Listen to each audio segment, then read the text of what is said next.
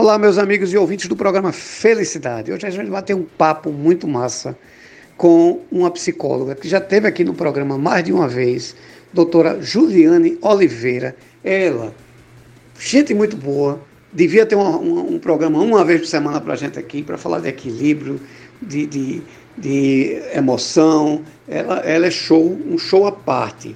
É, eu digo sempre isso porque o currículo dela é muito bom é muito grande, eu conheço o trabalho dela. Doutora Juliane Oliveira, ela atualmente trabalha na clínica Via Saúde, conheço, aconselho, indico a clínica. Não é propaganda, é porque eu, eu tenho pessoas minhas que fazem uso dela.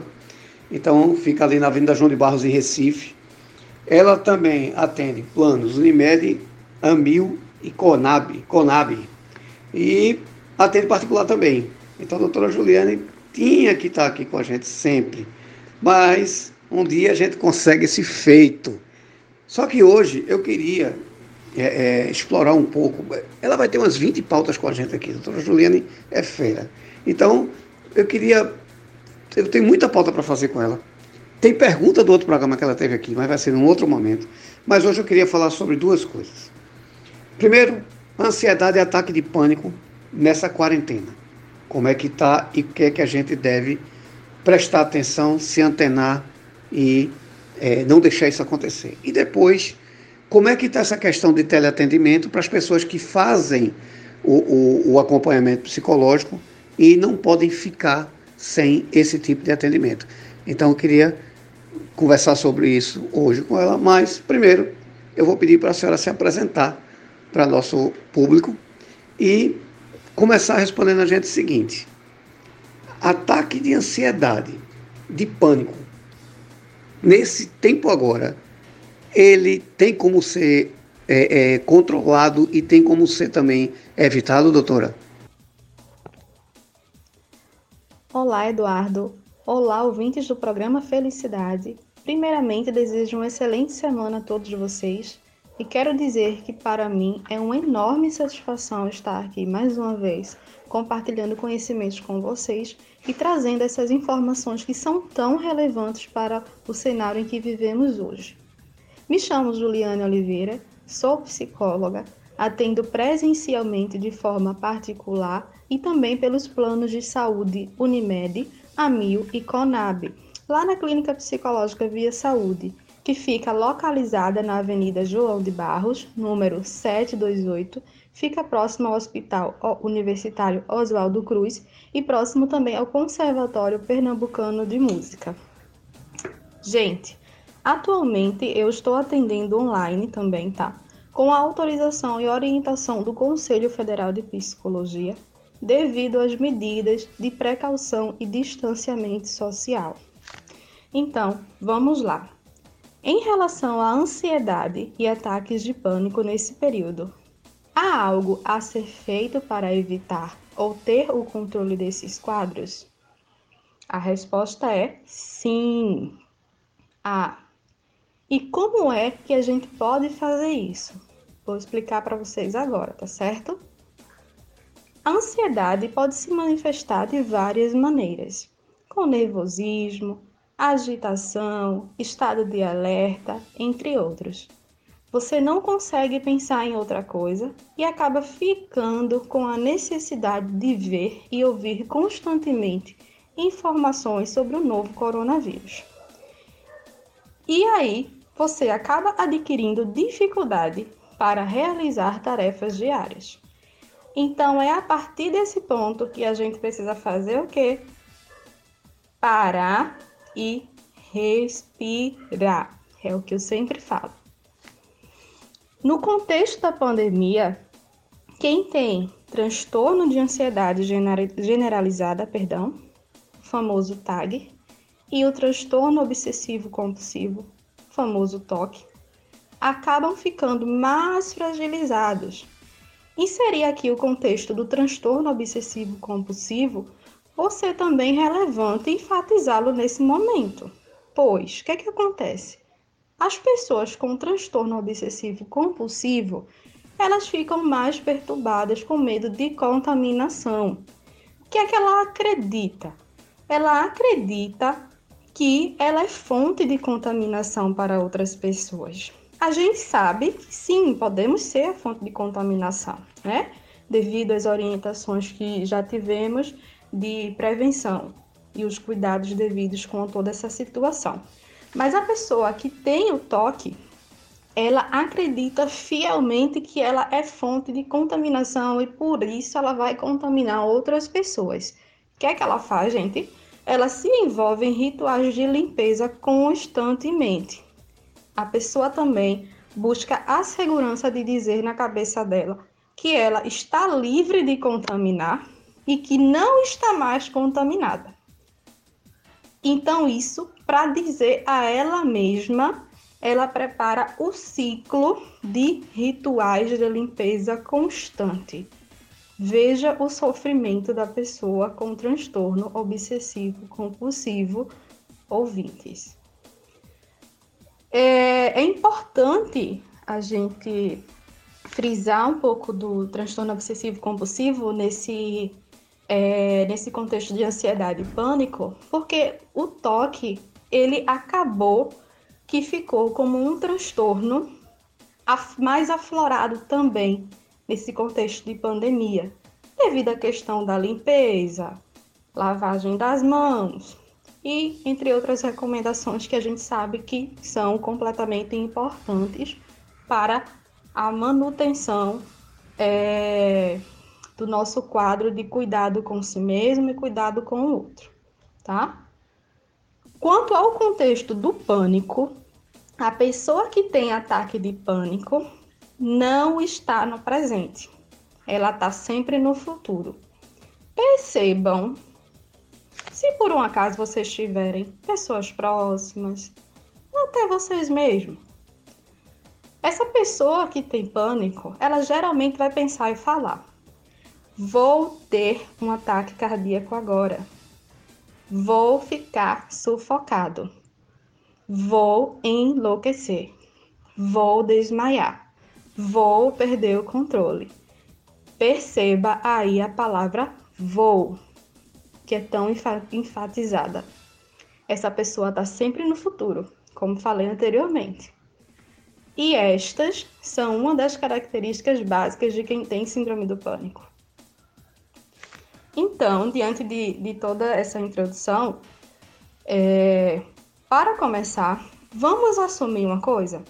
Essa situação de pandemia é uma situação, de fato, completamente atípica e que foge do nosso controle, certo? E é por isso mesmo que é normal sentirmos medo. Ainda não sabemos exatamente como o vírus se comporta, e nem como vai ser o cenário no Brasil.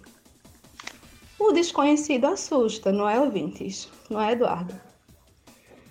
E a partir deles se criam outras perguntas, como por exemplo: como é que eu vou lidar com isso? Como vai ser se acontecer comigo? É importante admitir que serão tempos difíceis.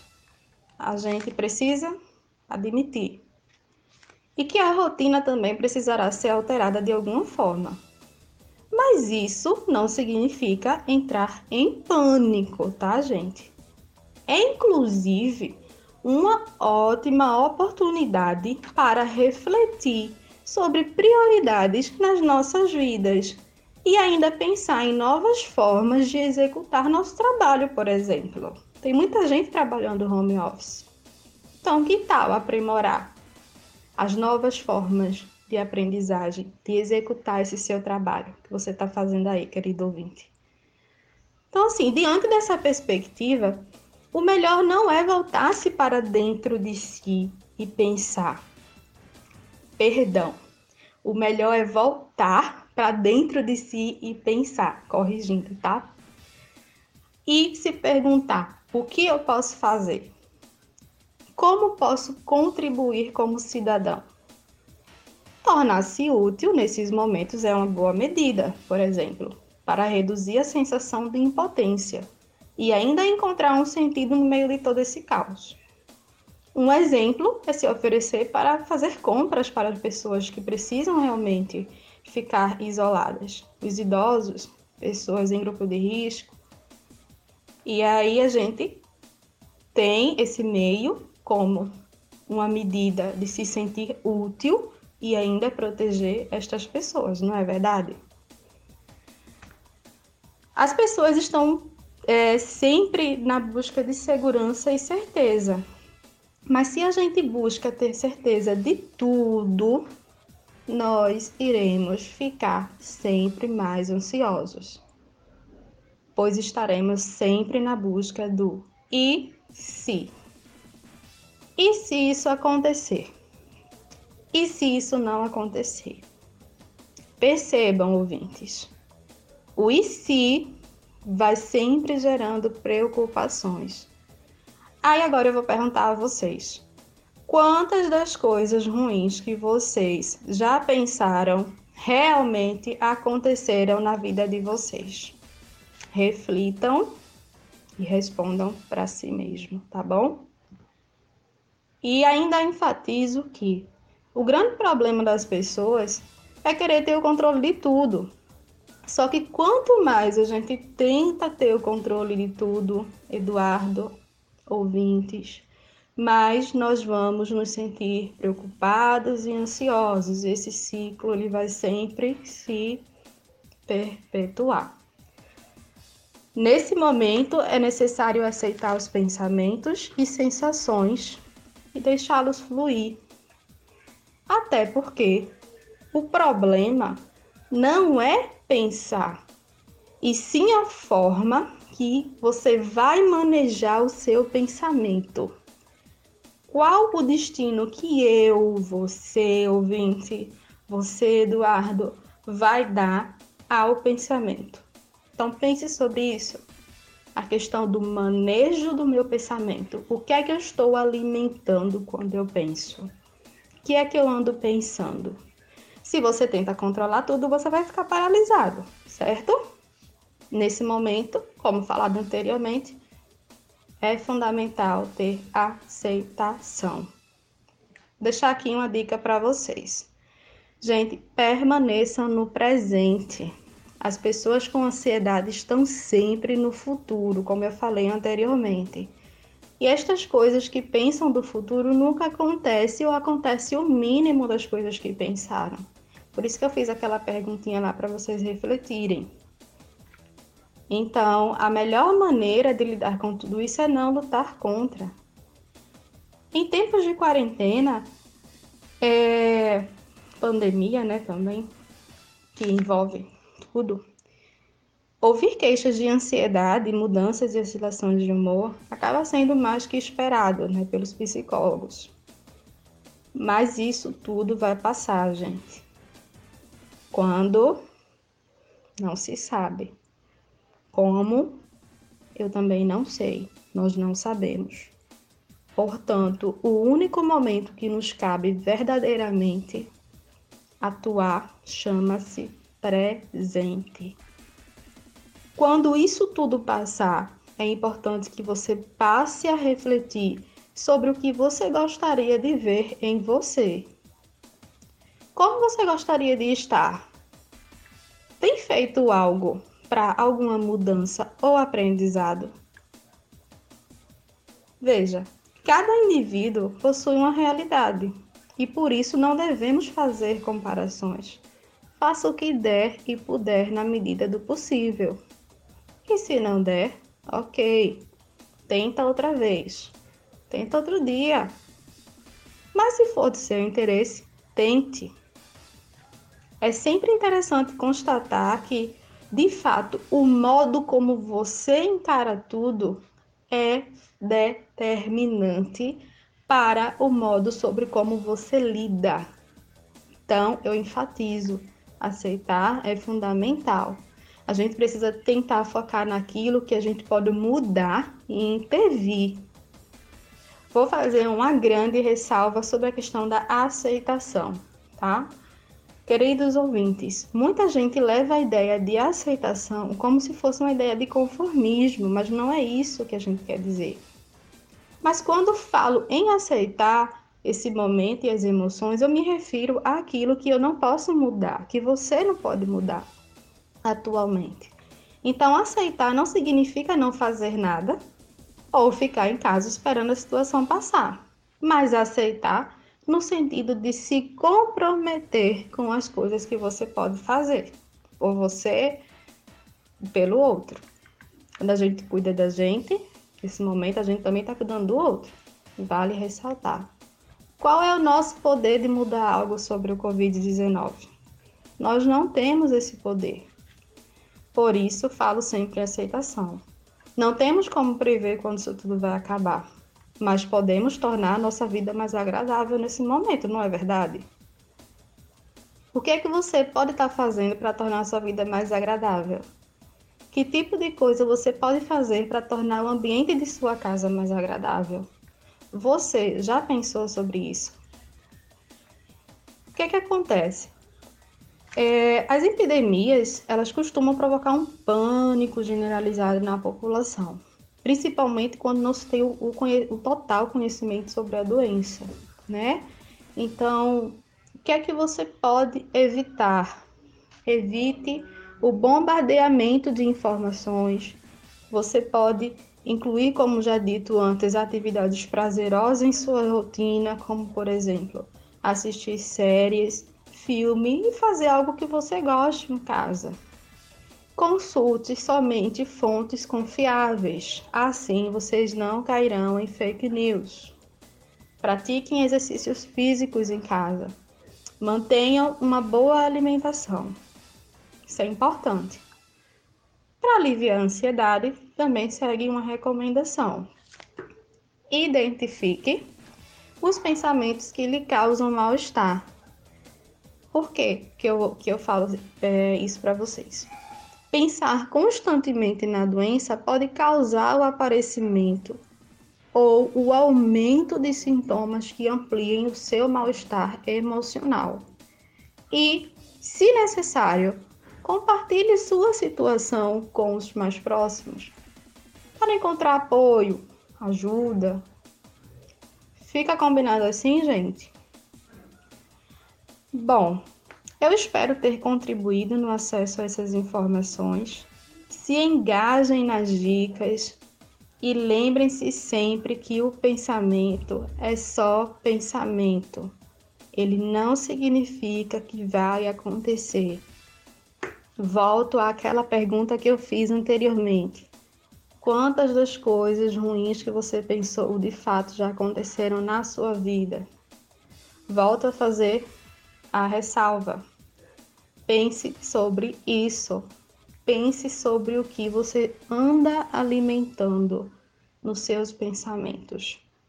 Esses pensamentos estão sendo produtivos? Quais atividades você está se engajando? Qual tipo de ambiente você tá prepar tem preparado para você nesses dias, tá? Gente, no momento eu estou atendendo online por meio de videochamada. Eu também atendo de forma presencial, mas como dito, é, estamos é, no atendimento remoto online por recomendações de distanciamento social é, quero dizer para vocês que trabalho com a abordagem da terapia cognitivo-comportamental e vocês podem me encontrar através do número com DDD 81 9674 9872. Vou repetir. DDD 81 9674 9872. Esse número também é meu WhatsApp ou através do meu Instagram, que é psi.julianeoliveira. Para mais informações sobre os atendimentos, fiquem à vontade para entrar em contato, tá certo? Ouvintes do programa Felicidade, desejo excelentes reflexões para todos vocês e gostaria de encerrar esse momento com essa frase um passo. Sim, apenas um passo de cada vez e serás maior que qualquer obstáculo. Uma ótima semana para todos e até breve. Tchau, tchau. Doutora, a senhora me deu uma aula. A gente vai ter muito que discutir ainda aqui no programa Felicidade, muita informação para trazer Inclusive tem pergunta da ouvinte da, da rádio, na época que a senhora esteve aqui, que a gente vai respondendo durante essa semana. Eu quero agradecer a presteza de estar aqui no programa, dizer à senhora que faça uso do programa. Essa semana a gente vai, estar aqui novamente, num bate-papo bem, bem intenso para responder essa pessoa. E muito obrigado por nos atender mais uma vez. Fique com Deus, vocês em casa fiquem com Deus e até o próximo episódio. Muito obrigado. Eu que agradeço, Eduardo. Agradeço também aos ouvintes, tá? Desejo a todos, como falei, excelentes reflexões e vamos sim responder essas perguntas, tá bom? Pode contar comigo. Até logo.